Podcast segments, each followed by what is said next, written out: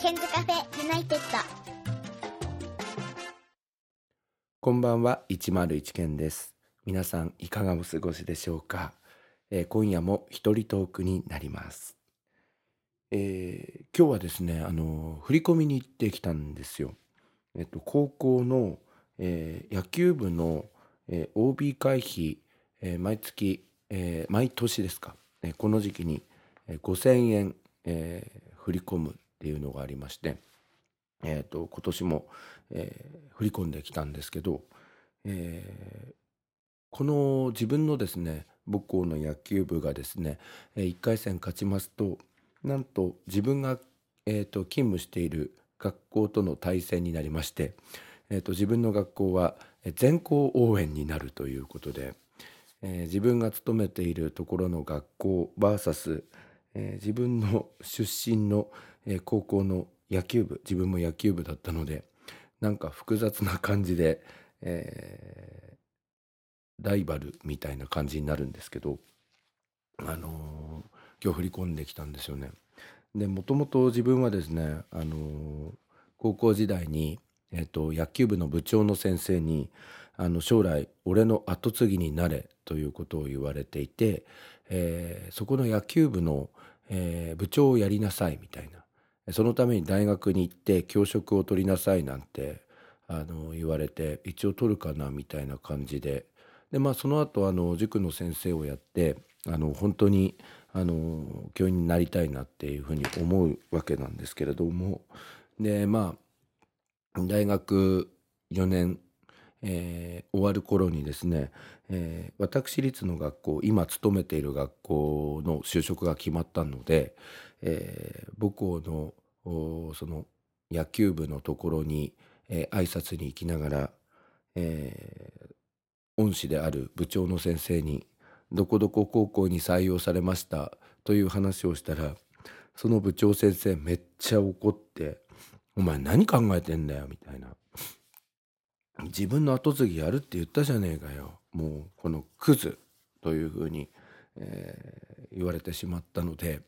なんかなかなかその母校の野球部に、えー行きにくい状況なんですよね。もちろんその顧問の先生は、えーもう今他の学校に移ってしまったんですけどうんまあそんな感じで複雑な、えー思いで自分の母校も応援しているっていう感じなんですが、えー今回そのライバル校になるわけですよねあの高校野球の大会。でそこのライバル校の、えー OB 会費ということで5,000円を支払ったというのはまあ何とも複雑だったんですけどまあ今思うとですねどうしてその私立の学校に勤めたいかと思うようになったかっていうと大学4年生の時に英語学教育法のおじちゃん先生がいましてでその先生なんか午後の授業だったんですけれどもよくあのお昼にランチを食べに行きそして、えーワインを飲んで気持ちよく午後一の授業に来るというなんかちょっと今だとやばいっていうようななんかそんな先生だったんですがあのその方がですね早いうちに先生になりなさいと、えー公立の学校だと講師をやったりしていてなかなか先生になれないと。私立で、えーもしチャンスがあるんだったらばそっちに行きなさいと。で私立だと転勤がないから、ずっとその教え子たちが卒業してからもつながっていけるからそれがいいよということで勧められて自分は私立の学校の方に勤めているというようないきさつなんですよね。まあそんなこんこんなで、えー今週末ですか、えー野球の大会の方全校応援行ってくるんですが、えー相手の学校が順調に進みますと、えーライバル校になっているということでまあちょっと複雑な感じでなんか向こうに OB の人たちいたらどうしようみたいな感じでちょっとちっちゃくなって、えー試合の方を 自分の勤務先の学校側から応援していこうかなと思っております。まあどちらのチームの皆さんも頑張ってほしいんですが今自分の学校今自分が勤めている学校に勤めてもう20年ぐらいになりますのでもちろん応援は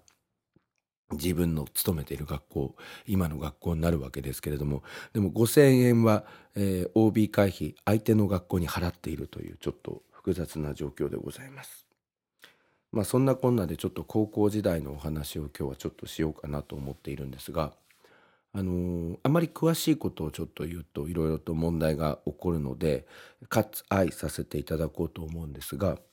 え高校時代高校1年から3年の途中までずっと仲良かった直子さんという方がいるんですけれども、まあ、その方とはですねちょっと一時期お付き合いをするようなことがあったんですがいろいろあってすぐに別れてしまったんですがその直子さんは私が19歳、えー浪人した時の6月4日自分の誕生日に、まあ、仙台の大学に行っていたんですけれどもあの手紙をくれたんですよね誕生日おめでとうみたいなプレゼント付きで。で自分も、えー彼女のお誕生日の7月28日に手紙とプレゼントを仙台の方に送ってということで、えーそれからですねずっと連絡を取り合っているんですよね。途中までは年に1回手紙の交換それぞれやっていたんですがそのうち、えー、と携帯のメールになりましてそのうち、えー、Facebook に変わっていきそのうち今は LINE になっているんですが今年も6月4日に、えーバースデーメッセージをいただきまして。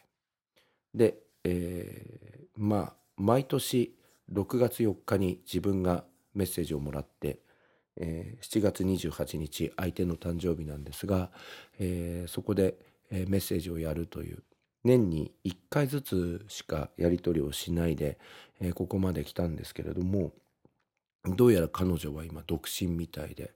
で仙台の大学からそのままえーっとちょっと会社名は言えないんですけれども全国展開の、えー大きい会社の仙台支社にいたんですが、えーと昨年からあ今年からかな、えーと東京の方の本社に戻ってきたというか本社勤務になったということで、えー結構すぐに会えるような状況になったので今度会わないというような、えー LINE を送ったところあのぜひ会いましょうみたいな感じで。平日都内に来ることがあったらぜひ声かけてくださいね。101くんにも久々に会ってみたいですというようなお話をいただいたのでぜひ会ってみたいなと思うんですがもうかれこれそうですね。自分が結婚が決まった頃2003年か2002年頃に一度会ったきりなのでもうかなり20年近く会っていないんですがどんな感じになっているのか非常にあの気になりますし楽しみだなと思っているんですよね。ただあんまりあの期待しない方がいいのかななんて思うんですよね。っていうのも自分のその母校の野球部の一個下の、えー子たちがですね先日あの恩師の監督さんのところに遊びに行ったということで監督さんを囲んで、えー集合写真を撮っていたんですが、えーその集合写真が Facebook に出ていてびっくりしましたね。みんな老けてておじさんになってたんですよ。マネージャーのとも子さんもいい感じでババアになっておりましてで当時イケメンだったやつらもなんか腹が出ていてちょっと白髪混じりになっていてじじい全開みたいな感じになっているんですよね。でそれを考えるとこの直子さんという方と、えーめっちゃ期待して、えー会うとしてババアになってたらどうしようかなみたいなちょっとそんな、えー心配もありでも会ってみたいなっていうことなので今年中に会うということを実現しようかなと思っております。えそんな気持ちでこの1ヶ月ぐらい過ごしていたんですけれども、え今日職場に行きましたらですねあの入試広報室の、えースタッフの方がですね自分のところに来まして、えー、と自分はですね土曜日にショッピングモールであった進学フェアというところをお手伝いしていたんですが、えー、と今度は久美子さんという方が自分がお手伝いした次の日も進学フェア同じショッピングモールでやっていたんですが久美子さんが、えー遊びに来たみたいなんですよ。でその入試広報室の方が、えー101先生久美子さんっていう方知っていますか？あの昨日来てくれたんですよ進学フェアにって言うんですよ。で久美子さんっていうのはうん高校3年生の時に同じクラスで、えーそうですね高校3年の秋ぐらいからですかまあ、直子さんと仲が悪くなったあと仲良くなった子なんですけれどもあのその方が遊びに来てどうやら、えー3番目の娘さんが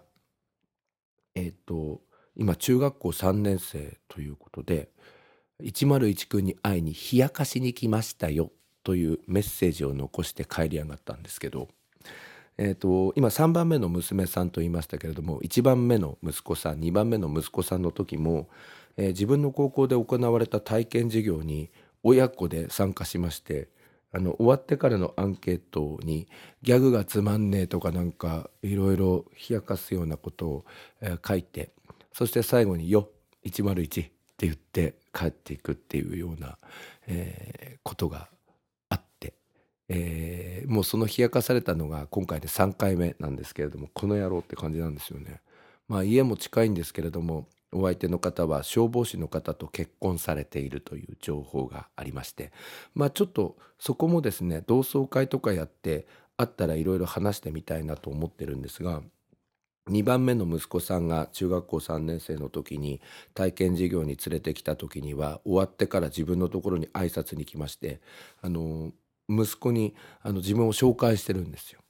この先生ね高校時代私と仲良くてお母さんと仲良くてお母さんが大学生の時お家に泊まりに来たんですよとかって言いやがりまして、うん息子さんうんなんかイケメンのサッカーをやっていた息子さんなんですけれどもなんか口をポカーンと開けてノーリアクションだったっていうそのこっぱずかしいことがああったんですけどちょっと直子さんとそして、えー久美子さんに、えー今年中にちょっと会えればなというような、えーそんなことを考えております。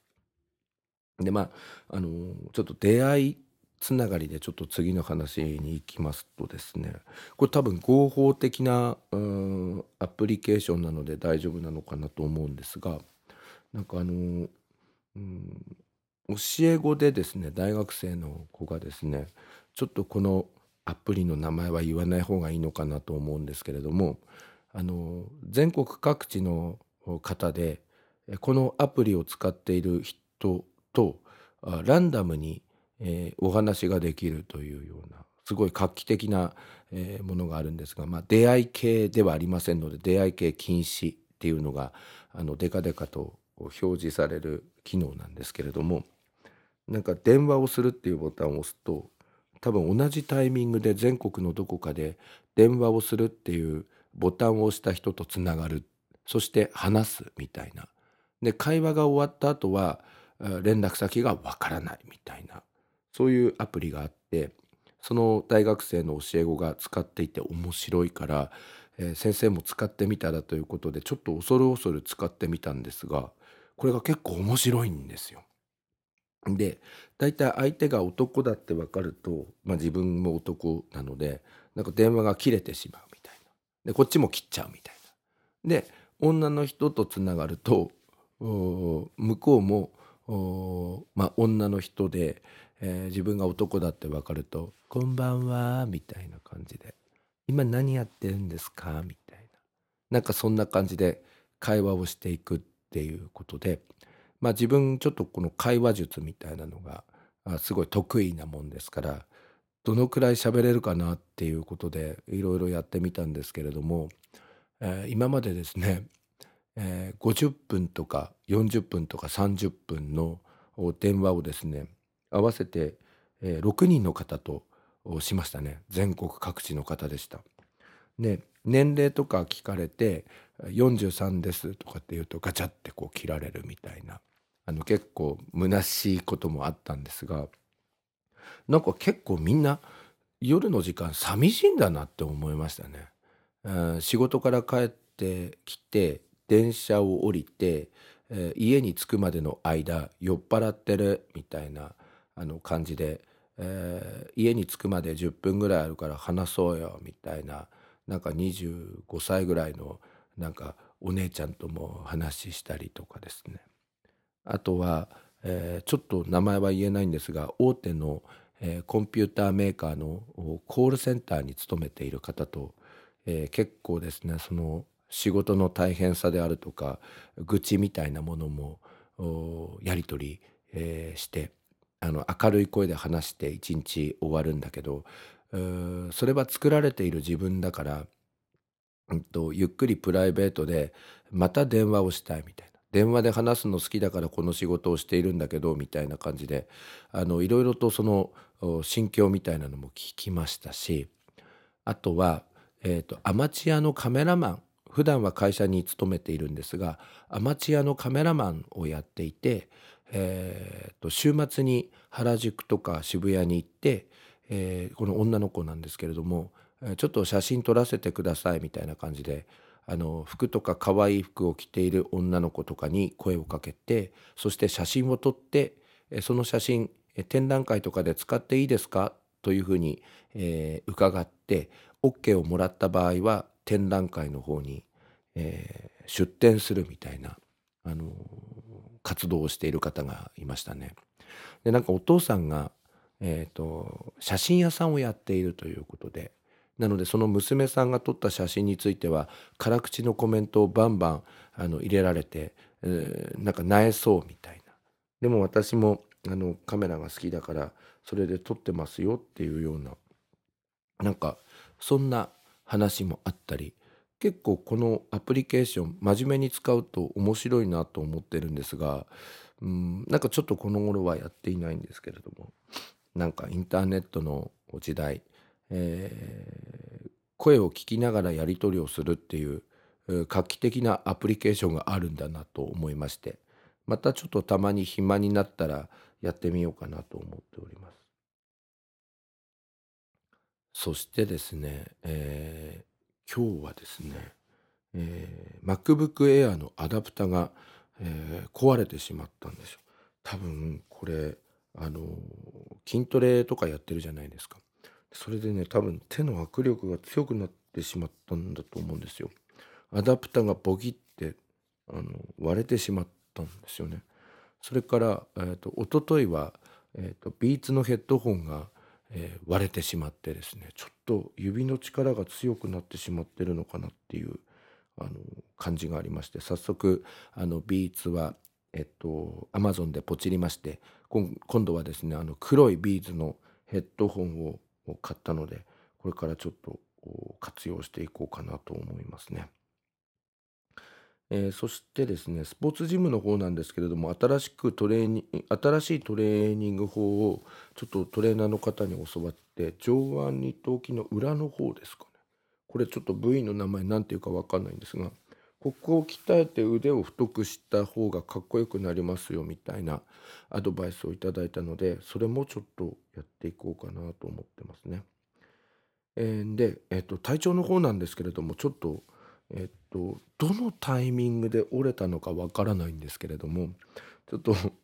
いろいろふざけて暴れてたりしてあとはガチで暴れてたななんだかわかんないんですけどあの肋骨がですね右の肋骨が3本折れてしまいまして。なんかもうくしゃみすると痛いし咳すると痛いしちょっと最悪なんですけどなんかこれはコルセットみたいなの巻いてあと痛み止めの薬を今、あの飲んでるんですけどそれでだいぶ痛みは和らいでいるんですが、えー、と1ヶ月半ぐらい、え完治するまでかかるから運動はしないでくださいねと言われているんですがなかなかその運動しないわけにもいかないということで運動もしていますしそれから草取りとかもやっています庭の。で思ったんですけどやっぱり毎週庭の手入れこの時期やらないとダメですね。もう草ぼうぼうに生えてしまいまして。で今日はちょっと午後から休みが取れたので、えー、庭のですね除草剤草取りだとちょっともう間に合わないので除草剤巻きをですね3時間半もかけて、結構庭がうち広いので、えー、やってみました。なんか最近の除草剤ってうん雨の間で2時間から3時間雨が降らないタイミングで巻いても結構効くということで今日巻いたんですけどめっちゃあの分厚い雲に覆われていて今にもあの雨が降りそうな状況だったんですけど巻いてこの時間も雨が降っていないのでいい感じであの聞いてくれるといいかなというようなまあそんなことでございますね。えー、と前回のお話の中でお寺の集金もですね、えー無事に終わりまして毎年この時期あの私が伺うっていうのが分かっているみたいで皆さん行くと一発であのお金の方をもうすでに用意してくれているということでほとんど集まりました。一件だけちょっと何回かあの留守だったのでお邪魔したんですけれどもあとは一発で集まりましてご協力ありがとうございましたって感じですよね。そして夏祭りの準備も昨日やりました。えー昨日は途中で雨で中止になってしまったのでまた、えー来週の日曜日もちょっと頑張っていこうかなと思ってますね。えーということでなんかあっという間に、えー7月も中旬まで参りましてでなんか今年ちょっとまた天気変ですよねこの梅雨の時期。なんか日照時間が短い本当に短い梅雨だなと思っていて、まあ、こういう時に結構憂鬱になりがちなんですけれども皆さんも元気よく、えー一日一日をこの梅雨の時期過ごしてもらいたいなと思っております。え少しずつオーストラリアの準備も本格的になってまいりまして、えー、あさってはオリエンテーションをちょっとやりまして出発の準備とかそういうやつをやるんですが、まあ、この夏の時期オーストラリアは、えー季節は冬になっているのでちょっと、えー暑い夏の日本を抜け出して、えー冬のオーストラリア、まあ、冬のオーストラリアといってもブリスベンよりも北なので赤道に近くなりますので結構気温は20度前後にはなっているようなんですがちょっと涼しいオーストラリアの10日間、まあ、これをちょっと楽しみに、えーちょっとこの時期頑張ろうかなと思っておりますのでよろしくお願いいたします。えーということで今日はつぶやきで振り返るではなくて一人トークで、えー、つれづれなるままにマイクに向かいて、えー語りました。えー来週はもうちょっと面白い話ができるといいかなと思っておりますのでぜひお聞きいただきたいと思います。えー、ツイッターやっております。ツイッターは鍵がかかっておりませんので、ぜひこちらからご覧いただきたいと思います。101件です。101件。101は数字です。101。件は KEN。K だけ大文字になっておりますので、よろしくお願いいたします。えーということで、ここまでお聞きいただきまして、ありがとうございました。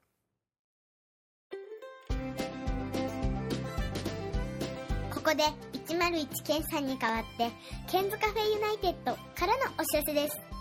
この番組では現在、リスナーを募集しています。iTunes ストアにあります検索バーに、 Ken's Cafe United と英語で入れて検索してみてください。無料でダウンロードすることができます。iPod などに入れて、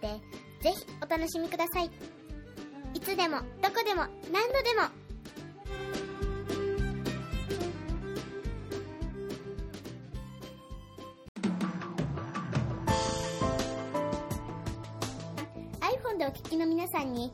新しいサービスのお知らせです。 App Store から「ポッドキャスト」というアプリをダウンロードしてお楽しみいただけます。これを利用すると他の作業をしながらでもまたは iPhone を閉じた状態でも聞くことができるようになります。いつでもどこでも何度でも